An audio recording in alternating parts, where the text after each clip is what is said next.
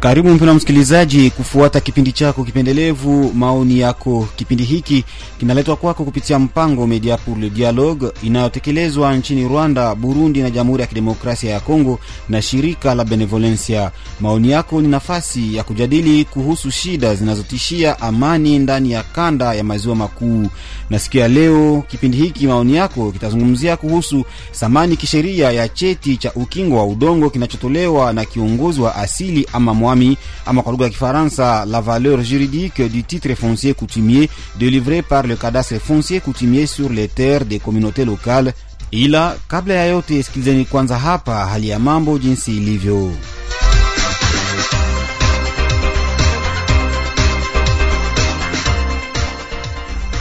Kunakuwa uongozi mbili tofauti ambazo zinakuwa na jukumu kufuatana na eneo ya kila mmoja katika uongozi wa udongo jimboni Kivu Kaskazini. Uongozi wa udongo wa asili ambayo inakuwa na uwezo juu ya udongo ya wakaaji wa mahali ama terre de communaute locale ipatikanayo katika usultani na ambayo inaongozwa kufuatana na asili na mila ya mahali, wakati ambapo idara ya uongozi wa udongo wa kawaida inaongoza udongo wa serikali, ni kusema udongo inayo patikana ndani ya miji mikubwa na pia udongo ipatikanayo vijijini, lakini ambayo imeondolewa kwa uongozi wa asili. Tangu miaka mingi, idara ya uongozi wa udongo wa serikali ilikuwa ikitoa vyeti kwa kukinga aina hizo zote za udongo kutokana na matokeo mabaya ya uvamizi wa udongo na watu ambao wanakuwa na vyeti ama certificat d'enregistrement zilizotolewa na viongozi. Watu wengi wanaoishi ndani ya udongo inayokuwa chini ya uongozi wa kiongozi wa asili walianza kuzani kuwa vyeti vinavyotolewa na viongozi wa asili au mwami hazina thamani yoyote, ijapo kiukweli inawezekana, pamoja na hukumu ambayo tayari imetolewa katika kesi kama hizi, cheti cha kukinga udongo cha asili kinakuwa na thamani yake ya kukinga udongo ya wakaaji wa mahali na haiwezi shambuliwa kisheria. Cheti cha kukinga udongo kinachotolewa na kiongozi wa asili kinakuwa na thamani gani kisheria? Je, ni cheti cha kudumu? Je, serikali yaweza toa certificat d'enregistrement juu ya udongo ambao umekingwa tayari na cheti cha kukinga udongo cha asili? Katika kesi ambayo hali hiyo yaweza fanyika, namna gani kuweka pamoja vyeti hivyo viwili ikiwa vinapatikana katika udongo moja? Je, kunakuwa makubaliano, mbinu au njia ya kutumia ajili ya kupata makubaliano au suluhisho ikiwa kunazuka mizozo? Kama ndiyo, ni mbinu gani na zinatekelezwa vipi? Ni cheti gani kati ya hizo mbili ndiyo inashinda na ya wapi ndiyo inashindwa na sababu gani? Namna gani kutofautisha udongo inayokuwa chini ya uongozi wa mwami na udongo nyingine katika kijiji? Hayo ni miongoni mwa maswali makubwa ambayo tutazungumzia katika kipindi hiki kinachopokea humu studioni Metre Fimbo Jerome ambaye anakuwa mfanyakazi kwenye shirika FAT, yaani Forum des Amis de la Terre. Justin Kakesa ni mfanyakazi kunako shirika SFCG, yaani Search for Common Ground, shirika ambayo inatumika pia katika mpango Farm. Tutamsikiliza bwana Fiston Bushiri ambaye anakuwa mtaalam kunako division jimboni ya affaire fonciere, pia mwami Jean Baptiste Katurebe kiongozi wa usultani wa Bwisha. Tutasikiliza pia bwana Jonas Pandasi ambaye anakuwa msemaji wa shirika nyipya la raia huko mtaani Ruchuru. Pia katika kipindi hiki tutasikiliza mtazamo ya wakaaji wa Ruchuru ajili ya idara hii inayohusika na kutoa vyeti vya asili ajili ya kukinga udongo ya wakaaji wa mahali. Ukitaka kuchangia pamoja nasi katika kipindi hiki, unaweza kutuandikia ujumbe kuendea namba 09 92 04 14 63. Narudilia 09 92 04 14 63 au 089 880 74 30 089 880 74 30. Kwenye utangazaji wa kipindi hiki ni mimi Musa Didibu na Kimaa, na watakia usikivu mwema.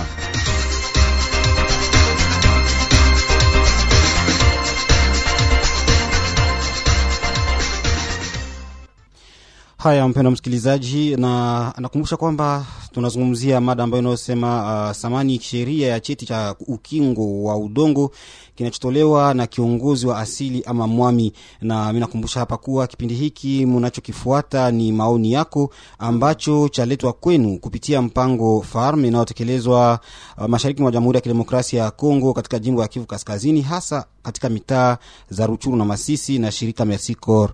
Maoni yako ni kipindi kinachotolewa kwenu na shirika la Benevolencia, na kama vile tunaweza kusema ya kwamba tunakuwa humu studioni naye bwana Justin Kakesa. Bwana Justin, kwanza tuambie, uh, tofauti ni gani kati ya cadastre coutumier na administration foncière? Eh, asante sana kwa kwa neno ambao unanipatia. Eh, tofauti ambayo inapatikana ndani ya hiyo vituo mbili inatoka ndani ya sheria hasa kama sheria ya 1973 inasema kama udongo wote ulishakuwa wa leta na kunakuwa administration foncière ambayo inasimamiwa na conservateur des titres immobiliers ambaye anahusika na kukinga na kupana udongo kujina ya serikali kujina ya leta uh, ndani ya eneo yake. Na ile ile sheria ilionyesha kama kunakuwa udongo ambao unajeriwa unachungiwa juu ya asili na ni ile udongo ambayo tunasema ni udongo ya mwami. Donc kunakuwa maplantation na pembeni ya maplantation kunakuwa udongo ambayo mpaka kwa sasa ingali inachungiwa na asili zetu za vijijini. Na kwa ile sasa mwami iko na kusudio yake ambayo anatumikisha ili kuweza kupatia kila mtu yeyote ambaye akipita kubiro yake kumomba udongo kila eneo kama vile Bwisha ama Masisi, kila eneo mwami iko na asili yake ambayo anatumikisha, na ni ile namna kusudio ambayo mwami anatumikisha ili apewe udongo kwa apane udongo kwa kila mtu ambaye anaomba, ili akinge udongo ya kominote yake, paske wanasema kama mwami ni gestionnaire wa udongo ambao ni ya kominote yake eh, cadastre coutumier ni ile kusudio zote ambazo mwami anatumikisha ile asili ambayo anatumikisha ku niveau ya sheferi kwa kila mtu yeyote ambaye anaomba au anakuwa na udongo ya, ya asili kwa ile eneo mm-hmm. donc akote kunakuwa maregle ambayo zinaandikiwa ndani ya sheria lorsqu'il s'agit de concession pale tunaona le conservateur na administration foncière yote ile ambayo inakutiona ndani ya sheria na pembeni kunakuwa ile udongo ambayo mpaka kwa leo ingali inachungiwa ama inakingwa kufatana na asili. Na ni ile makusudio zote l'ensemble ya ile maprocedure zote ile kusudio ambayo asili inafanya mwami kuanzia kwa chef de localité kupanda juu mpaka kwa mwami. Ngizi wanakusudia kukinga udongo ya komunote yao na ngizi wanaipatia kila mtu ambaye anaweza omba, njo tunaweza sema ensemble inakuwa kadas kutumie. Asante sana uh, bwana Justin Kakesa, na tunaweza kujua mipaka ama mamlaka ya kila kadastre. Donc uh, uh, kadastre uh, kutimie inakuwa na mamlaka juu ya udongo gani, na administration foncière inakuwa na mamlaka juu ya udongo gani? Kwa ujumla uh, ukifata ndani ya serikali ya sheria ile ya 1973 inaonekana kama udongo yote ilishakuwa ya serikali, njo vile manasema ndani. Me mwa ile ile sheria ukienda ku kipengele ya 389 inasema kama hasa kama udongo imeshakuwa ya serikali, kuna udongo ambao wakaaji walikuwa naikala hako ile miaka yote ambayo walipewa ama walikuwa naikala kwao kufatana na sheria zao za asili na pale sasa tunakutaniwa kama tunakuwa na na ile mater za communauté locale ni zile ambazo haziyapatiliwa ako vikartasi certificat d'enregistrement au contrat de location ambao administration foncière napana. Ile ni udongo yote ambayo inahusika na mwami, ni mwami ndio anajua anakusudia namna gani ya kuweza kupana vikartasi pale na pembeni tunakuwa sasa na ile udongo ambayo tunaita leter terres domanialisées, ni zile maudongo ambazo zimesha kutiliwa ko kartasi ya administration foncière ama ile ya conservateur de titres immobiliers. Ile administration foncière ambayo tunaita inaitiwa ndani ya serikali ni kituo ambacho kinahusika kuchonga udongo wa, wa, wa serikali ku, kujina ya serikali. Donc kwa kifupi tunasema tunakuwa na maplantation zile zenye tunaita maconcession uh, tunaweza sema plantation domaine de Katale, tunaweza sema plantation escastanier tunaweza sema plantation kahe zile ni udongo ambazo zinakutaniwa chini ya uongozi wa administration fonciere na pembeni sasa tunakuwa na zile mashamba za ki, za asili tunasema kilima ya jamaa fulani kilima ya jamaa fulani ile mavilima yote ambazo kadastre hayapima hata siku moja kupana udongo pale ni ile vika, ni ile udongo ambao tunasema udongo wa serikali wa wa asili Mm. na ile njo mwami anachunga na anaichunga uh, kusudi kominote yake iishi pale na kuwakinga kontre ile ma Maspoliation. maspoliation ya udongo tinapatikana ndio mm -hmm. watu kwa- katika kijiji wanaweza wanaweza kuta- kutofautisha namna gani hiyo udongo ya wakaaji wa mahali yaani terre de communauté locale na ile materre domaniale zinajulikana sababu mm -hmm. ukaenda Kichanga, ukaenda Ruchuru, ukaenda materitoire zetu zote, wakaaji wana unafikaka wanakwambia hii ni plantation fulani. Unajua zamani ile maplantation ilikuwa za wazungu, na wakati wazungu walienda zilibakia kuwa maplantation, na administration foncière imeendelea kuzikinga na kuzichunga. Ukafika fasi nafasi, watakwambia hii ni plantation, na wakati umeshasikia hiyo nafasi ni plantation manake ile eneo imerudi imerudi ndani ya madaraka ya conservateur ndani ya madaraka ya ile yenye tunaita kadastre ile biro ya kadastre ambayo inachunga udongo kwa jina ya serikali na pembeni ya hiyo maplantation kunakuwa mashamba ambazo zile tunasema watu hawana makaratasi. Unafika pale mtu anakwambia ulipata hii shamba namuna gani? Anasema nilipatiliwa na tate kuu yangu na tate kuu yangu alipatiliwa na mwami. Ile udongo yote ambayo ilipewa ambayo mpaka kwa sasa wakaaji wanaikala kwa kufatana na ile asili yao bila kukuwa na karatasi yeyote ya administration foncière ni ile udongo ambayo tunasema iko chini ya ulinzi ya mwami donc c'est très facile ukifika uh, ndani ya territoire amilie rural ndio vile tunasema kunakuwa ile ambayo tunaita maplantation na zile ni maudongo ambazo ziko chini ya uongozi wa administration foncière na zile zote ambao watu wanaikala ukuwe ama hauna kartasi me kama unaikala kwayo kupitia uh, asili ile wanasema sur base de pratique et coutume locale ni zile ambazo tunaita uh, uh, udongo ya, ya, ya serikali. Donc ni tofauti kui kui kuijua. kuijua. Donc ni ile unajua kama wanakwambia hapa tuko kuplantation na hapa mtu siku moja ndani ya ndani ya maisha ya pale hapa kulishaka kuwa certificat ambayo conservateur alipana hapa kulisha kuwa contrat automatiquement pale unajua kama ni ile matière domanialisée zenye zina shuka sous l'administration ya conservateur. Na fasi yote kwenye unakutana hakuna titre mtu anakwambia kama nilipata kufatana na asili yetu kufatana na mapratiki zetu zenye ziko hapa na pale vile vile unajiambia kama ni udongo wa asili. Asante sana uh, bwana justin kakesa uh, maître uh, fimbo jerome. Uh, namna gani hiyo titre kutimie? Uh, inaweza saidia uh, kwa kukinga uh, kikamilifu kabisa udongo ya wakaaji wa mahali yaani udongo ya makomunote lokale asante sana journaliste kwa kunipatia neno hiyo titre kutimie inasaidia wakaaji kwani kwa kuepuka mamzozo mingi mingi inayohusu inayoonekana katika ma- matere hiyo wanataka matere de communauté locale.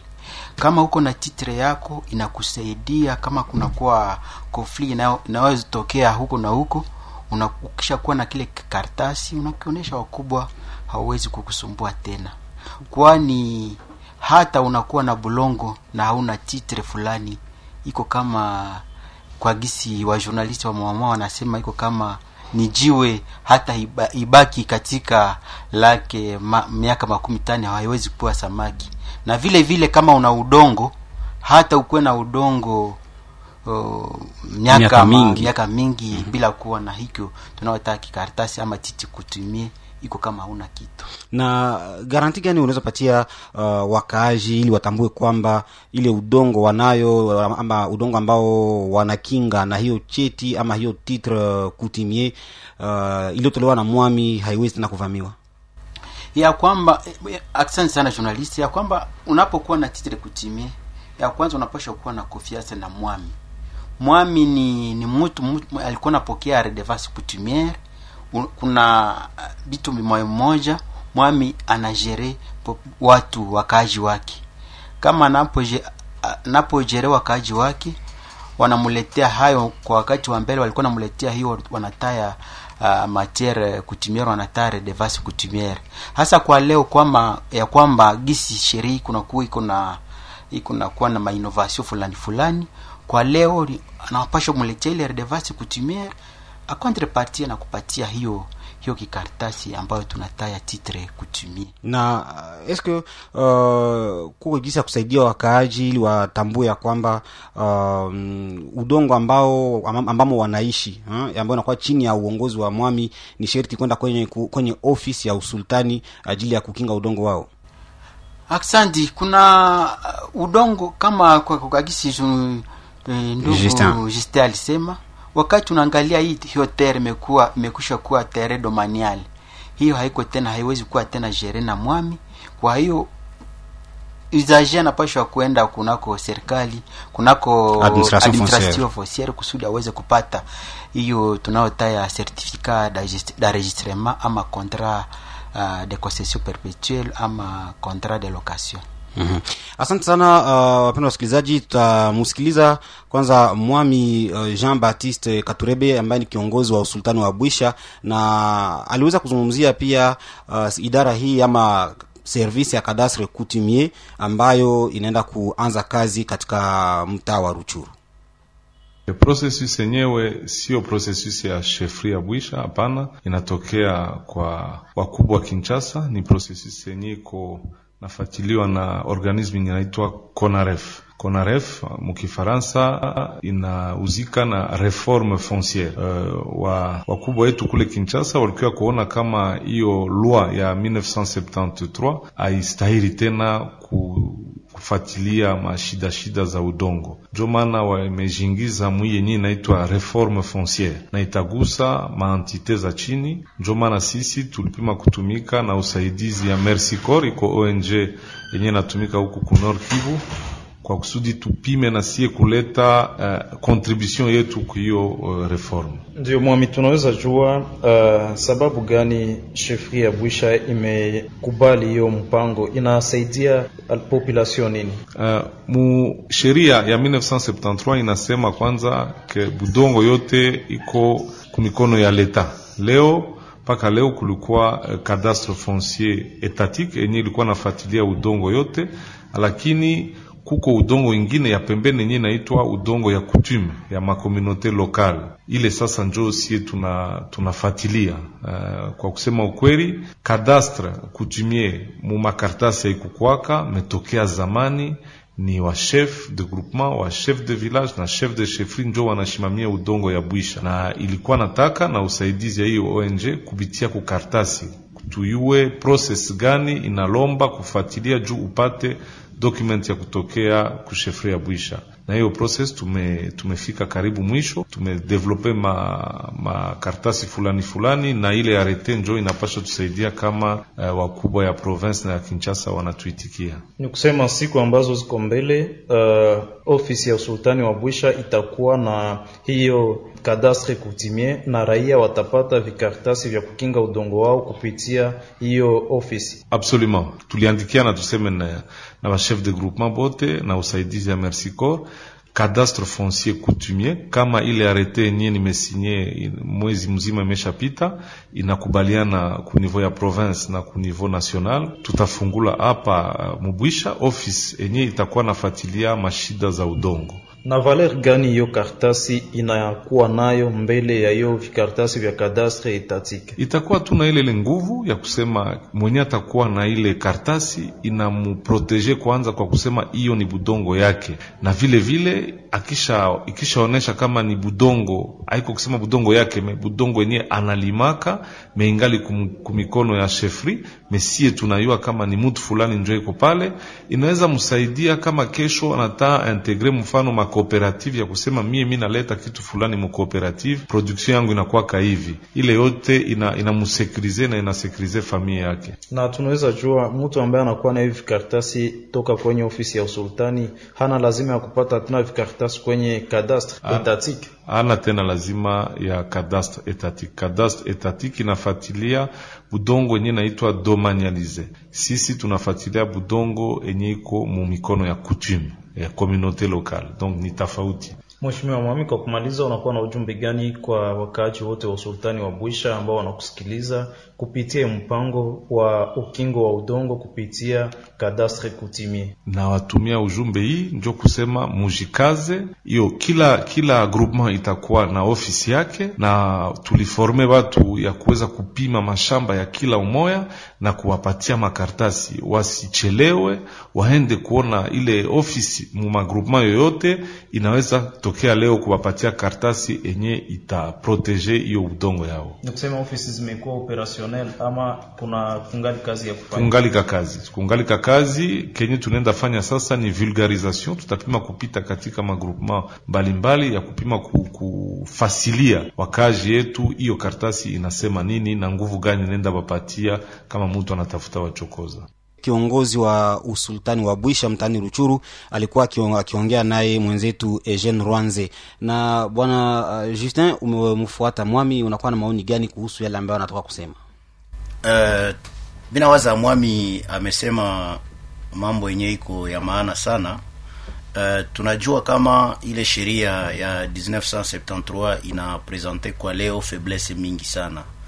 Uh, tukurudia ndani ya ile sheria, hasa kama imesema dongo yote ilishakuwa ya serikali na kila mtu ambaye anataka kuikamata anaweza kupita kwa administration foncière ili aikamate lakini ile ile meme sheria ilisha kufanya ile ambayo tunasema uh, dualité juridique. C'est-à-dire uh, ukasoma article 389 inakwambia kama ile udongo ambayo ilikuwa ikichungiwa na asili ambayo watu wanakutaniwako leo ambao wanatumikisha leo yenye uh, c'est sur base de leur coutume et de leur pratique locale ile udongo depuis 1973 ilikuwa inasemeka kama rais wa nchi angepasha kukamata ile ambayo wanasema ordonnance presidentielle ambayo ingepasha kusema kisa ile sheria kutoka ile udongo wa asili itachungiwa namna gani. Na kwa sasa mpaka leo depuis 73 mpaka leo ile ordonnance ilikuwa yatoka na ile vide ilikuwa ina créer beaucoup de confusion que d'un côté umesikia ngizi mwami anasema ile ambao wanasema maplantation ile maconcession ile mabudongo yote ambayo uh, serikali ilishakupana kwa vikaratasi ile inabaki kule. Mepembeni kulikuwa udongo na ni udongo kabambi sana ambayo watu walikamata kwa masheria zabo. Ukitaka kubakia sana mwa ile logique wale watu wanademere mu situation ya insécurité. Njo kwa maana leo ba intervenant wote kufatana na ile option ile vide inyiko msheria tous les intervenants tous les intervenants amesema sa vile processus ya reforme foncière yenye kwa en cours. L'idée ici ni kutafuta kujua kama wale watu ambao wanakutaniwa kuile ile udongo ya asili tunawakinga namuna gani. Tunajua kama avant 1973 wa mwami njo walikuwa wanajere udongo. Mimi nawaza mwami wa bwisha na amesema tena. Donc udongo ilikuwa unaenda kwa chef de localité unapanda kwa chef de groupement unaenda kwa mwami mwami anakupatia udongo. Na kulipita miaka mingi udongo ilikuwa gere ville maintenant aujourd'hui décider kugere budongo bila kutia mwami ndani unaona kama ina créer beaucoup de problèmes. Parce que histoire inaonyesha kama c'est l'autorité qui a géré au moins histoire kabambi ya inchi ni yenjo aligere udongo na haiko halisi haiko mzuri kutosha sheria ambayo imetia ule mwami pembeni. Na njo kwa sasa ndani ya procès ya reforme eh, ligne des options zenye ilikuwa leve ilikuwa ni kusema ni namna gani tunapatia mwami ama wa viongozi wetu wa asili mamlaka yao na kuendelesha kukinga udongo ya majamaa zao. Na ni ile vize njo yenye batu biko naenda ndani kesaswa proces ya reforme kesaswa ile arete yenye mwami anasema ni kutafuta kupitia njia zote na sheria inaruhusu paske ukarudia ndani ya constitution yetu inakubali eh, sheria ya mtu ambayo alipata kupitia eh, la loi ama kupitia asili deja la constitution ilisha reconnaître ile la propriété acquise sur base ya coutume na inaomba sasa sur papier tunaimaterialize parce que ile madroit foncier coutumier ni madroit zenye mtu anazisema kwa kinywa. Na wakati unafika deva les cours et tribunaux mtu anakuya inakuwa nguvu sana kwa mwanasheria ama juge kudeside en faveur même si sheria ilisha mureconnaître en tant que tel. Mais c'est pourquoi tunasema il faut kumettre en place des mécanismes. Zenye zinasaidia tena kusekirize wale watu. Wale watu ambao wanakutania ndani ya vijiji. Tusikuwe tuna sheria ndani ya kinywa. Tuone kama tunaweza promouvoir des pratiques locales uh, kupitia ile arete yenye mwami anasema kupitia des edits provinciaux. Zenye badepute provinciaux yetu banaweza kukamata tuone kama tunaweza mettre en place des systèmes yenye na sécuriser wale watu mm-hmm. donc tunawaza ni ni processus ya mzuri sana ambayo itatosha watu mwa ile vita sababu leo unajua kama makonfli za mingi tuko nazo batu biko banaenda Kishasa, banaenda ku province, banatoka na vikartasi, banafika unasikia jamaa fulani zote zinafukuziwa. Na ukauliza zile jamaa mulikutaniwa hapa na mwana kwambia no no, hapa tulipapewa na wazazi na wazazi na mwami anajua. Na ukaenda kusheferi utakutana ile grand livre yabo ina repertorier le grand de, le grand propriétaire terrien utakuta wale watu iko ndani. mediku. unasikia juu mtu alishakuwa na certificat, hakuna tena kufanya deba. Donc approche yenyewe inataka kuona kama wale watu ambao wanakutaniwa kwa udongo yao sangizi mwami amesema ile udongo ambayo imechungiwa sirbazi ya asili kunivou ya vijiji kuona kama nao wanaweza kuwa hata na kartasi fulani ambayo kwa ngazi zote wanaweza kupresente na inaprouve réellement kama mtu odela ya certificat yenyewe inapewa na, conserva, na, na conservateur wale, wale watu ambao iko na udongo wa asili wako na, na papia anaweza kupatia mtoto, anaweza fariki kesho, mtoto anakuwa na ile karatasi, na tuone kama kuko ma mesure zenye zinakamatiwa tel que de loi locale zenye zinaweza kusaidia wale watu. Akifika kwa serikali anaonesha ile certificat foncier coutumier ikuwe quand même na valeur. Donc ni processus tunasema, kama na mwami amepima kurudiria hayafika mwisho, ni volonté procès ya iko en cours en cours na une des grandes options yenye ilikuwa leve ni kuona kama tunaweza mettre en place pour renforcer ile reconnaissance des droits fonciers des communautés locales ndio ile maudongo wa asili. Asante sana bwana Justin. Uh, uh, Maître Fimbo, tuambie, umemfuata pia mwami, umesikia yale ambayo ametoka kuzungumzia. Kwa upande wako unakuwa na maoni gani uh, kufuatana na hiyo uh, hiyo msimamo wake? Asante sana journaliste, hiyo ambao mwami amesema ni kweli e, ya kwamba loi ya 1973 ilikuwa na malakini zimwazimoya, lakini kwa gisi kwa leo tumekishwa kuwa na na maedi maedi profession entre autres tuko na edi numero 002 ya 2012 ambayo ina repertorie gisi gani tuna usager wa terre de communauté locale anapashwa kuwa protege. Hii iko loa ya mupya, ni lwa yenye iko deja promulgué par le, le gouverneur par le gouverneur de, de province hiyo mm -hmm. loi iko loi ya mupya, sheria ya mupya inaomba watu wa, waweze kui na kuiaplike e, na timotimo muna vipengele vimoja ambavyo vinaprotege wausager wa hizo materie de communauté locale. Est-ce que iko vulgarisé?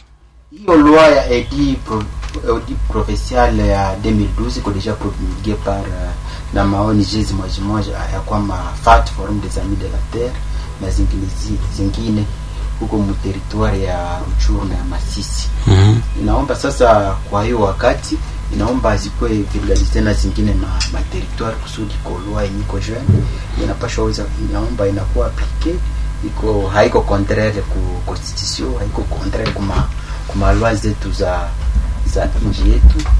Alors naomba hiyo loa nayo wa usager, yaani wa magistrat wa wa, procureur inaomba waweze wa, kuaplike hiyo loa ya kwa, kwani kuna watu wengi wengi, watu wa moja wa moja wanakuja mbele ya sheria wana certificat de enregistrement kama ilipatiwa mu njia ya mbaya, hiyo certificat inaweza kuwa meme kasi par na madesizio zenye ziko rendu par matribuno zetu. Asante sana uh, sa, bwana Justin, umezungumzia uh, mwami aliweza kuzungumzia arete yenye alisinye hapa resamo. Uh, unaweza kutuambia ile arete inakuwa na mafaa gani kwa jamii ama kwa wakaji? Mm, tumesema kama ile arete ambayo mwami alisinye inapatikana pamoja ile ma initiative zenye uh, processus ya reform iko na encourage pour que tuone kama tunaweza kufikia mwa ile hatua yenye kila mtu anapenda juu udongo ya wakaaji ambao wanakutaniwa vijijini ikingwe. Uh, ina maana yake ni organisation locale sa vile sheferia Bwisha uh, pale ya kubakia ndani ya masemi tu uh, kila mtu anataka kujua kama mi naenda kusheferia Bwisha nikitafuta udongo ya asili nitaipata namna gani. Inakusaidia kuanza jua mbele mbele uende pale stadir kama uh, inakuwa uh, vulgarize sangizi metre anamaliza kusema inagabuliwa banaitosha hata kumakartasi kidogo kidogo konteni yake inakuwa mia la disposition ya banyabwisha ama uh, inji ya bwisha inasaidia sana wakaaji kujua nikienda kutafuta udongo kwa usultani wa bwisha nitakusudia hivi. Donc watu wataacha sasa ile kusema mbo mi nawaza inaweza kuwa hivi lakini mwami anapana deja procedure yake kunivou ya bwisha a toute cette personne la mwenye anataka kutafuta udongo kwake na njia anapasha kupitiwa na garanti gani anapewa ili aweze kukinga ile udongo wake. Je pense que ni ni initiative pamoja na zingine zote ziko zinafanyika kumasheferi kumateritoire uh, mkadre ya ile kuona kama kesho ama kesho yake tunaweza fikia ile processus ya reforme foncière inaweza fikiwa kusheria ambayo ina ina considere madroit za kila mtu. Donc kwa bwisha mimi nawaza ni ya maana sana sababu inataka kuambia kila mkaaji kujua ni namna gani anapasha kukusudia ili kupata udongo ndani ya sheria ya bwisha ndani ya asili ya bwisha asante sana uh, bwana justin. Na tunamsikiliza uh, bwana kitwana bushiri ambaye anakuwa mtaalam kunako division jimboni ya affaire fonciere uh, ambaye pia aliweza kuzungumzia uh, jinsi ya kuweza kupata hivyo vikaratasi uh, ambavyo vinakinga udongo. Kwa zile makonsesion za mashamba tunakuwa mbele na dokima ya kwanza yenye naomba kukua. La affaire fonciere natumika en collaboration avec baagronome ya materitoire wale wanafanya hii wanasema enquête de vacances de terre ile enquête uh, l'enquête préalable à la concession ile ni katiba uh, article 193 ya loi foncière ndio inapale par rapport ya ile ile document. Na conservateur après kupata ile enquête de vacances de terre njo ana etablir sasa uh, anapatia technicien wala wa, watu ya cadastre wafanye la procédure donc waende ku terrain wafanye maleve topographique banaleta madone et puis conservateur anaweza kuetablire titre kwa ile document kwa ile concession. Ile ni saa ya shamba yenyewe inakuwa uh, muma, muma milie yenye iko rural. Mais kama ni ku niveau local donc ku niveau ville ma territoire yenye iko urbaine pale requérant anakuya kwanza na acte de vente yake wala acte de cession parce que budongo hakuweka acte de vente ni acte de cession juu budongo ni ya leta anakuya na ile acte de cession akisha pale anafanya anaandika demande de terre auprès du conservateur. Conservateur anadonne autorisation kwa division ya cadastre pour que ipermette technicien de kuterrain alors ile madokima zote kisha kuwa tayari na chef de division anaprepare ile madokima tel que ma PV makroki yote inakuwa tayari. Selon le conservateur anaweza kamata decision ya kusinye ile dokima kama ile shamba wala ile parcelle haiko a conflit. C'est ça ile njo procedure inakuwaka mais kunakuwa maetape za mingi pale parce que dossier inatembea kwa biro mbalimbali tel que bureau ya domaine ndio kunawaka ouverture ya dossier kunaenda ku bureau technique itaenda ku bureau documentation itena mabiro za mingi. Alors dossier sa inaanza dossier inafunguliwa mu bureau ya domaine. Pale uh, demandeur anafanya ile wanasema kwetu demande de terre inaandikiwa demandeur ye peke anasinye dokima ya kwake. Na anatena maakte yote ya subasuma mwa ile dossier yake biro inaanza mu bureau ya domaine foncier parce que ni conservateur ndio anaanzaka ndio anapataka anatiaka avis favorable juu dossier itembee alors kutoka bureau documentation uh, bureau ya domaine inaenda mu inaenda ku bureau technique kwa conserva kwa chef de cadastre anatia ordre de mission l'ordre de mission inatabiri ku jina ya géomètre. Géomètre anaenda ku terrain wala wala arpenteur kutoka kule wanachapa croquis. Na madone zinafika inapita mu bureau documentation. Documentation inachapa chose du genre, anatia numero cadastral ikatoka mule inarudia ikishamaliza kulivia cadastre ku documentation chef de division anasinye na contresigné par pamoja na technicien wa moyen tuma ku terrain. Apare ile ikishatoka pale inarudia sa mu bureau ya, ya domaine tena pour que bajue kama imetumikiwa mzuri mweza kutumika pale inaenda ku bureau ya taxation bana calculer kama ile do- titre italipa makuta ngapi.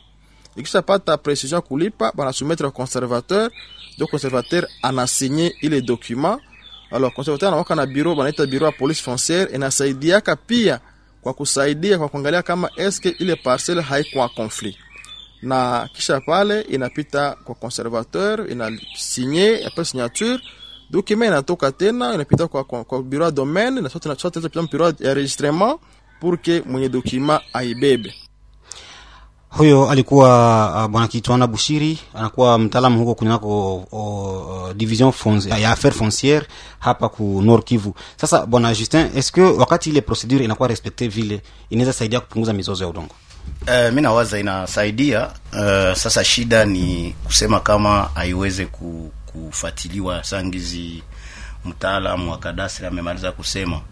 Uh, nitarudilia sana ile ambayo amesema enquête au préalable ya la concession mm. Na mi nawaza mu ma pratique za mingi za ma administration foncière bateknicien yabo abafatilie nijua nini bana insiste sur uh, ile enquête au préalable ya la concession.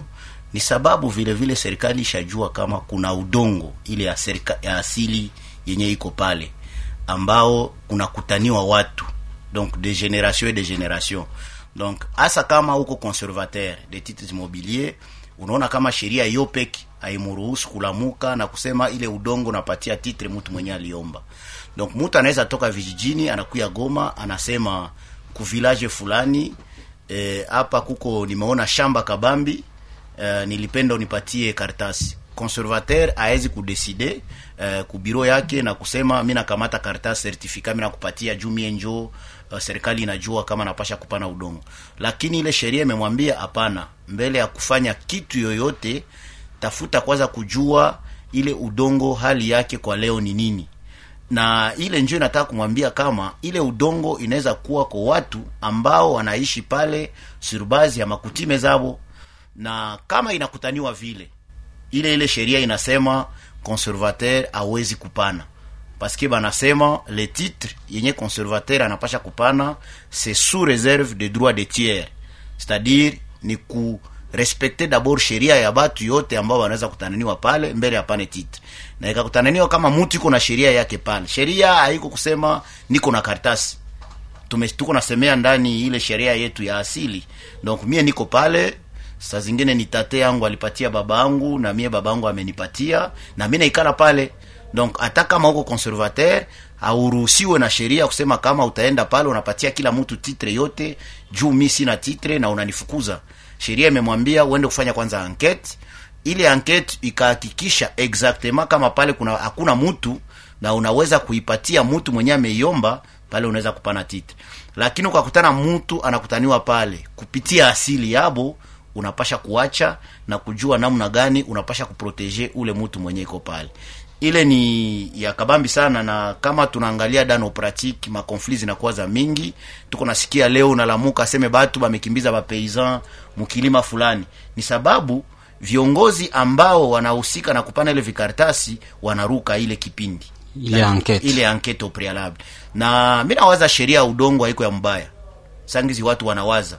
Me shida yenyeko pale kabambi hatuitimize sangizi inasema sangizi alisema hatuwezi kupana vikartasi a milieu rural surtout bila kupase par cette procedure ya enquete au prealable me nafanyike inakuwa mambo ingine na njoka, maana tunaona kama shida zinakuwa za mingi. Ile ni ya kwanza c'est-à-dire kama administration foncière wafanyakazi wao wanatimiza ile etape inaweza sensiblement kudiminue makonfli me hapana ile hali tunaikala ku ofisi fulani tunapangia kilima fulani tunatosha sertifika kisha tunasema wakaaji watagombana na ile sertifika na unajua kama watu wanapenda kujificha kwa ile kipengele ambayo inasema kisha miaka mbili sertifika haitaweza ku atake no hapana. Kama ilipatiliwa mwile hali bila kupase par cette enquête la c'est-à-dire ni document yenye ilikuwa obtenu par fraud. Na kama ilikuwa obtenu par fraud ile certificat peu importe miaka ambayo inaweza kukuwa nayo inaweza kuwa atake ya pili nilitaka kupresize eh, eh, pale kuyenye mtaalamu amesema kisha kumaliza ile maetape zote inaomba kuchunguza sasa ni udongo yapata gani na ni kiongozi gani anaweza kuipana. Paske eh, sheria imesha kudetermine les autorités compétentes benye biko habilite kupana udongo. Kuanzia kwa chef de l'etat kuenda ku assemblée provinci nationale kuenda ku ministère ya affaires foncières kuenda kwa gouverneur kuenda mpaka kwa conservateur. Budongo ser- conservateur a décidé kupana budongo yote. Il faut kujua superficie ni vipimo gani ambavyo vimekutaniwa ambavyo ule mtu ameomba na kisha kujua ile vipimo tunarudia ndani ya sheria tunajua ah, hapa ni de gouverneur de province. Njo anapasha sema kweli budongo tunaipatia mtu njo anasinye le contrat de concession perpetuelle ou ordinaire. Ça dépend na mwenye aliomba ile udongo. Donc mi nawaza kuswali yako tukitimiza ile procedure ambayo mtaalamu wa kadasri amesema tukifuatilia kweli ngizi inasema inaweza kutuepusha na na mizozo ya udongo mu maeneo zetu. Asante sana uh, bwana justin. Alors maître fimbo uh, je inawezekana uh, kutoa certificat d'enregistrement uh, udongo ambayo tayari uh, inakingwa na hiyo titre foncier coutumier? Ndio, asante sana bwana journaliste. Kuna kupata certificat ina ina, ina makondisio fulani fulani yenye exige na sheria yetu. Kuna tere yenye inapashwa kuwa na kusudi leo mtu apate certificat d'enregistrement, kuna makondisio. Kondisio ya kwanza inaomba unatia ile hiyo tere ya valeur, inaomba mnakuwa kitu par exemple nyumba fulani me kwa sasa inaomba kama unapenda certificat yako ikuwe ina- inatakable inaomba una respecte hiyo maprocedure ambayo uh, ndugu alisema. Na sasa est-ce ile ile ile ile ile titre yenye iko delivre na cadastre kutumie ni titre yenye uh, inaweza kinga d'une manière définitive uh, hiyo udongo ya wakaji wa, wa, wa mahali? Bon, kuchunga udongo leo kwa, kwa, kwa sasa tunajua ya kwamba sertifika ndiyo karatasi ya nguvu ya kuchunga udongo kwani sertifika inapatia mtu yenye tunasema droit de concession- inampatia mtu ulongo kwa uh, a perpetuité donc uh, kwa d'une manière perpétuelle. Perpetuelle Mm. kwani sertifika inaprotege eh, inaprotege udongo sana. Me titre coutumier ni kweli kama iko obteni kama tere ngali na coutume tunapashwa kuwa na titre coutumier. Ingawa kama certificat imekwisha kama budongo imepesha kuwa domanialize la inaomba kutafuta tu certificat d'enregistrement. Sasa bwana justin est ce que kuko moyen ya kuconcilier ile deux titres yani titre coutumier uh, titre foncier coutumier na ile uh, titre yenye iko délivré par l'administration foncière. Uh, oui ni, ni shwa ya modele ya sécurisation yenye mwenye anatafuta kuwa sécurisé anatafuta ana, ana, ana, anapenda apitie ndani. Eh, tumesema kama tukirudia kwa asili inawezekana. Mie ninaweza kuwa ku udongo wa asili mi naweza penda ni evolue sa ifo ku kufanya precision. Mi nasema mbo uh, kwa leo uh, mi napenda niende vers l'administration foncière ni obtenir le certificats d'enregistrement uh, pour que nijirassure ke niko sécurisé ni choix. Ni choix mm. donc. Uh, ni modele mbili ya sécurisation. Donc unaweza kuwa moi je veux rester dans ma coutume. Nasema c'est sur base de la coutume. Hii certificat foncier coutumier yenye mwami amesha kunipatia ama acte de cession. Njo vile souvent tunaziita acte de cession ya mwami kwangu inatosha ku, ku, ku, kunisekirize.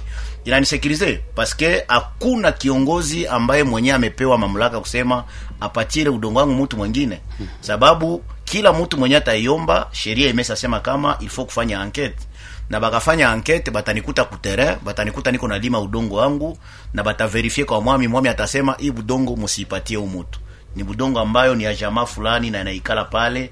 Mi naweza kuwa na certificat foncier coutumier. Ni modele ya sécurité. Mm-hmm. na innovation ya kabambi sana ni kusema tunatoka mwa ile oralité ile kusema tu sababu mtu alikuwa anasema ile ni kilima ya tate. Njo kwa maana tunaona bwisha bana evolue banasema hapana. Hasa kama la coutume ele oral me tuna avance tunasema tusekirize wale watu. Mwami aanze kusinye karatasi fulani ya kusema huyu mtu akenda hata kwa ngazi fulani anaweza kuionesha na banasema kama kweli ule mtu iko pale sur base de coutume mm-hmm. modele ingine mtu anasema mbo uh, mie mi nawaza uh, bitu ya kutime ainisekirize sana uh, je prefere que nirudie mu procedure normal ile yenye tunasema procedure écrite hmm. njo ile ya administration foncière kwenda pale unafanya ile demande de terre banafanya enquête ku terrain bana constate valablement kile udongo ni yako pale unaweza kuobtenir ile certificat donc uh, kuko moya ya kuziconcilier mais de manière euh, euh, brève ni kusema kama ni choix. Ni choix ya utilisateur wa udongo. C'est-à-dire tu peux décider de rester en tant que tel kukutime ama unaweza decide we peke kusema mi naenda vers l'administration foncière. Na sheria imesha kuonesha kama les deux modèles de sécurisation ziko accepté euh, même si aujourd'hui euh, la pratique inapenda sasa ile gestion foncière na bachef coutumier ikuwe deja reglementé kukuwe masheria zenye zinaifanya njo ile arete yenye tunasema mwami iko nafanya la manière de gérer sa terre kule bwisha njo ile arete yenye maître Jerome anasema yenye ilikuwa uh, promulgué par le gouverneur uh, Edi. adopté par l'assemblée mm. eh, eh, provinciale ile edi provinciale donc uh, modele zote mbili zinasekirize wakaaji Euh, mo c'est à chacun chaque usager kudeside mi naenda est ce que je reste dans ma coutume? Mi nairespecte en tant que tel parce que hakuna mtu mwenye atakamata budongo wako a partir du moment que ile droit coutumier yako iko prouvé donc uh, sinaweza kuwa oralement ou par ces modèles vraiment zenye ziko louable zenye farme iko nafanya wanapenda kila chefferie ianze kuproduire des petits documents à travers leur gestion leur administration coutumière.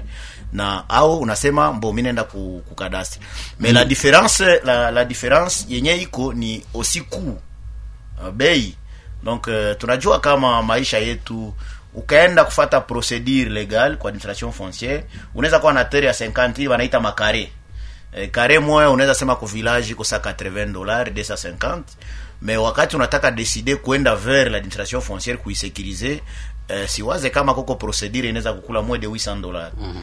alors unakutana kama la procedure en tant que telle yenye kumuile loi foncière yenye kupitia administration foncière inakute plus cher plus que même valeur ya udongo na ikalako donc kuko aussi des questions économiques qui se posent le moyen zenye mafamie ziko nazo yenye na inaacha baendelee mbele kule.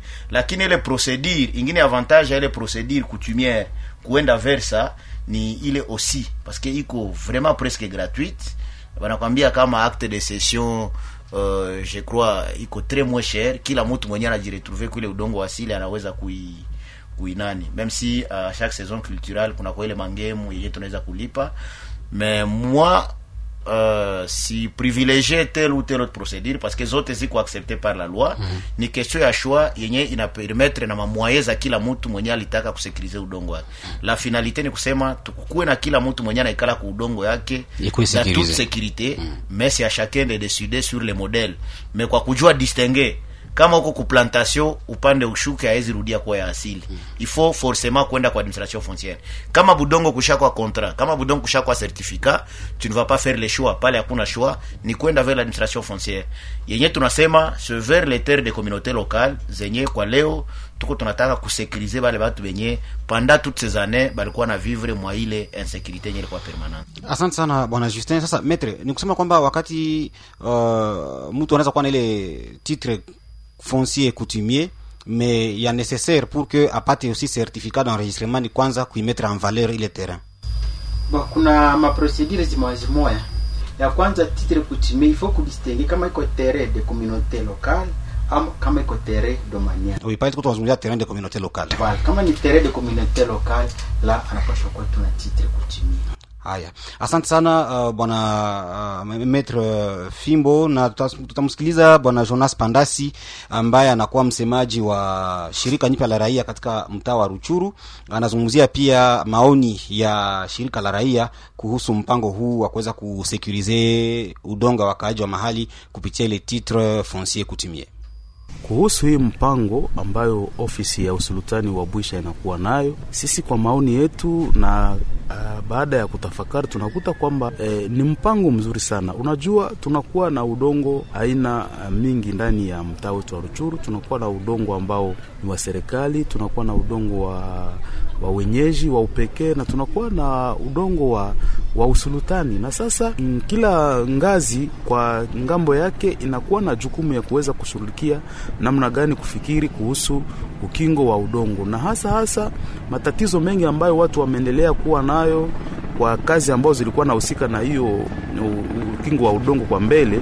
Nadhani kwamba huu mpango unakuwa mzuri sana kwa wakati wa sasa, utakuja kusaidia raia. Bwana Jonas, utueleze raia mkaji anafaidika na nini wakati ambapo anakuwa na vikaratasi vya ambavyo vitatolewa na ofisi ya usultani inayohusika na mambo ya ukingo wa udongo. Je, hiyo vikaratasi vinamupatia valeur samani yake kama ni yeye mwenye kumiliki hiyo udongo? Unajua eh, katika uongozi wetu ndani ya usultani tunajua kwamba yule ambaye anasimamia serikali na yule ambaye ni mwenyeji udongo ni mwami wa usultani. Na sasa wakati ambapo huyo mwami wa usultani yeye mwenyewe amekupatia kikaratasi cha kushuhudia kwamba amekutambua wewe, inakuwa arabuni, inakuletea utulivu ndani ya moyo, sababu umejua kwamba yeye ambaye ana hayo mamlaka ya kuweza kupana udongo na ni yeye ambaye ameweza kupatia karatasi, sababu kama kunatokea mzozo ni yeye ambaye anapashwa shuhudia.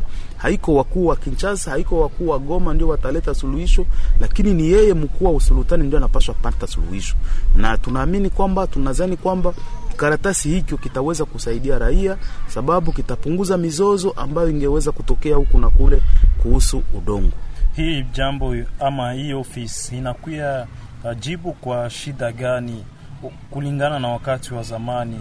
Unajua eh, wakati wa mbele ile administration fonciere na hata kwa leo wangali na hiyo tabia, wanakuwa na na hitilafu nyingi, wanakuwa na matatizo mingi. Kwanza wanakuwa na bei nyingi sana ambazo kulingana na pato ya leo ya raia ni kugumu kupata hizo pesa. Wanakuwa na vikaratasi vingi, wanakuwa na prosedure mrefu mrefu, lakini hii ambayo imeweza kuletwa na kuwekwa kwenye usultani, tunafikiri kwamba itarahisisha raia, sababu pato kwanza haitakuwa mingi. Hiyo e, ambayo itahitajika haitakuwa pesa nyingi, itakuwa kulingana na uwezo wa raia. Haya, huyo alikuwa bwana Jonas Pandasi ambaye ni msemaji wa shirika nyipe la raia katika mtaa wa Ruchuru. Lakini raia pia waliweza kutoa maoni yao ama msimamo wao kuhusiana na na na, na hii mpango, yaani hii hatua sasa. Uh, wakaaji wanakuwa na mtazamo gani kuhusu kusimikwa kwa idara hii ya uongozi wa udongo wa asili uh, mtaani Ruchuru? Je, wanadhani kuwa uh, idara hii itawasaidia kukinga udongo wao? Tuwasikilize pia. Ninakuwa na uhakika kama itatumika vizuri, kwa sababu kama serikali iliandika kama ile mater de communautaire locale inakuwa chini ya mamlaka na utawala wa mwami, ni kusema vikartasi ambavyo atapana vinakuwa na maana na viko na garanti. Ninaunga mkono hii mambo ya kadastre kutimie, maana inapatia kutime kwanza valere ya pili, hakuna kutime bila udongo. Inatuonesha kama kutime inapashwa kuwa na udongo, inapreserve na kuga mater kutimie na pia inakuwa na bei ambayo wakaaji wanaweza kuifikia kwa rahisi. Huo mpango ginzi tunauona ni mpango mzuri sana, kwa sababu itakuwa vizuri sana wakati tunakuwa na kadastre kutimie, kwa kuwa mwami anatoshea eh, kitu anaita fiche d'occupation parcellaire. Mara na mara tunapoionesha administration fonciere, wanaonyesha kama haina valere ya kutosha, hata wanatafuta kuona kama haiko dokima sawa zingine Ijapokuwa sisi kama vile wakaaji tunajua kama fiche d'occupation parcellaire ambayo inatolewa na mwami ni document de base ambayo mtu anaweza kuanzia ku processus hivi. Kama mpango umekamatwa kutia cadastre kutimiere, ni mzuri sana, ni mpango mzuri kwa kuwa tatusaidia unapomaliza processus ya mwami, utaendelesha hata na processus ya cadastre kutimiere. Hmm, kama mkaaji napokea programu hii na mikono miwili sababu kukinga udongo ni jambo la maana, na tunajua kwamba mizozo mingi ndani ya usultani wetu wa Bwisha inatokana na mashamba. Ndiyo maana kuwa wametuletea service cadastral hii ya usultani wa Bwisha ni jambo la muhimu paske inapunguza na pesa ambazo watu walikuwa napana. Haya, mpendwa msikilizaji, hawa walikuwa wakaaji wa hapo Ruchuru. Na sasa bwana Justin Kakesa, uh, umeweza kuwasikiliza wakaaji hao na namna gani uh, wanaweza kuwasaidia ili kwamba waaminie hicho cheti ama hiyo titre foncier coutumier ambayo inatolewa na mwami uh, ajili ya udongo wao. Uh, ni kusema ya kwanza kuwasaidia ni wenyewe kucomprendre paske uh, tunajua kama kumepita miaka mingi, mtu alikuwa anasema tu niko kubudongo yangu, na ukamtafuta uh, kutafuta ngizi ya kujustifia ama kuprouve ile maniere yake ya kuokipele budongo ilikuwa nakuwa ngufu. Kwa sasa leo ce sont de très bonnes innovations zenye zinakuya kusema kama meme si ni budongo ambayo unaikala kwa kupitia asili, ukuwe kameme na karatasi yenye unaweza kuonesha sababu kama unaenda ku serikali haiko kila mtu anaweza kusema. Sasa unaenda ku tribunal, me kama una presenter deja document ambayo mwami amesha kusinye, mwami anakureconnaître pale kama wenjo mwenye ile udongo, unakuwa na démarche de moyen ya kwanza kujustifier. Donc kwa wakaaji wote, unaona kama kila mtu alirudilia anasema pesa zinakuwa mingi, ndio kwa maana siendi kwa administration foncière, Me ni kusema kama ile approche Eh, ni pratique jusque là yenye tuko na experimente kubwisha na itenda kwa masheferi zote, na tuna peut-être demande à nos députés wale ambao wanahusika na kutia masheria wai waiinsistie yako vile vile. Donc ile karatasi mimi nawaza kuwakaaji itawasaidia sana kutoka mwa ile insécurité yenye wameishi ndani mwa miaka yote, na kuanza kila mtu kuprouver droit yake ndani ya nani ya kupitia karatasi. Na kwa kumaliza, mimi nilikuwa nasema kama haiko vita, ce n'est pas un combat yenye tuko tunafanya entre administration foncière ama asili. Ni sheria hiyo pekee imesema, imesema kama ile udongo ambao ni ya asili inaomba kunakuwa sheria fulani ambayo ina determine hali ya wale watu pale, na hii ni moja ya pratique yenye tunataka kuexperimente pour que processus ya reform isikuwe na kazi mingi ya kufanya, ikutane kama kuko mamodel zenye zimesha kureisir kunivua materitoire notamment hii experimentation tunataka fanya akadas coutumier na ile certificat foncier coutumier. Kama ni modele yenye ta présenter moins de problèmes, je sais que ta présenter moins de problèmes parce que ita rassurer batu ba population mingi ambayo imeishi miaka yote mwa insécurité, itakuwa modele ya mzuri na reforme foncière inaweza kutenir compte kwa ile. Donc ni kwa kifupi ile uh, haiko kusema kama tunafanya vita me ni maniere ya kutafuta kila mtu ambaye anakuwa na shamba yake akuwe na securisation peu importe mamwaye zenye anaweza kukuwa nazo. Asante sana bwana Justin. Uh, na kwako Maitre Fimbo, utuambie uh, namna gani uh, inaomba kusaidia wakaaji ili wakubali wa, wa, wa, wa kwamba inaomba kujielekeza uh, kunako ofisi ya usultani kwa kuweza kusekurize udongo zao. Asante sana journaliste, ya kwamba itaweza kuambia wakaaji wa matere wanaokipe matere ya komunote locale wakuwe ya kwanza wakuwe na confiance na mwami atakayewapatia hiyo titre kuchimie, na ikawa iko inakuwa inakuwa kugumu, wanaweza kusikilizana ama watu wawili au watatu wanaweza ungana kusudi wapate titre kuchimie collectif. Hiyo sheria iko reconnue par eh, na sheria yetu inaomba waweze kila mtu aweze kusekurize mlengo yake. Haya, mpendwa msikilizaji, ni hapo tunafikia mwisho wa kipindi hiki maoni yako siku ya leo. Tulikuwa tukizungumzia thamani kisheria ya cheti cha ukingo wa udongo kinachotolewa na kiongozi wa asili ama mwami, na tuliweza kumpokea humu studioni bwana Justin Kakesa toka shirika SFCG. Tulipokea pia Maitre Fimbo Jerome ambaye ni mfanyakazi kunako shirika FAT, yani Forum des Amis de la Terre. Tuliweza kusikiliza pia uh, viongozi wengi ambao wanahusika na uh, udongo hapa jimboni, pia mwami wa usultani wa Bwisha na hata wakaaji walitoa maoni yao katika kipindi hiki. Basi kwenu nyote ambao mmeweza kutusikiliza tunawashukuru, na kwenye utangazaji mlikuwa nami Musa Didibu na Kima. Kwa heri.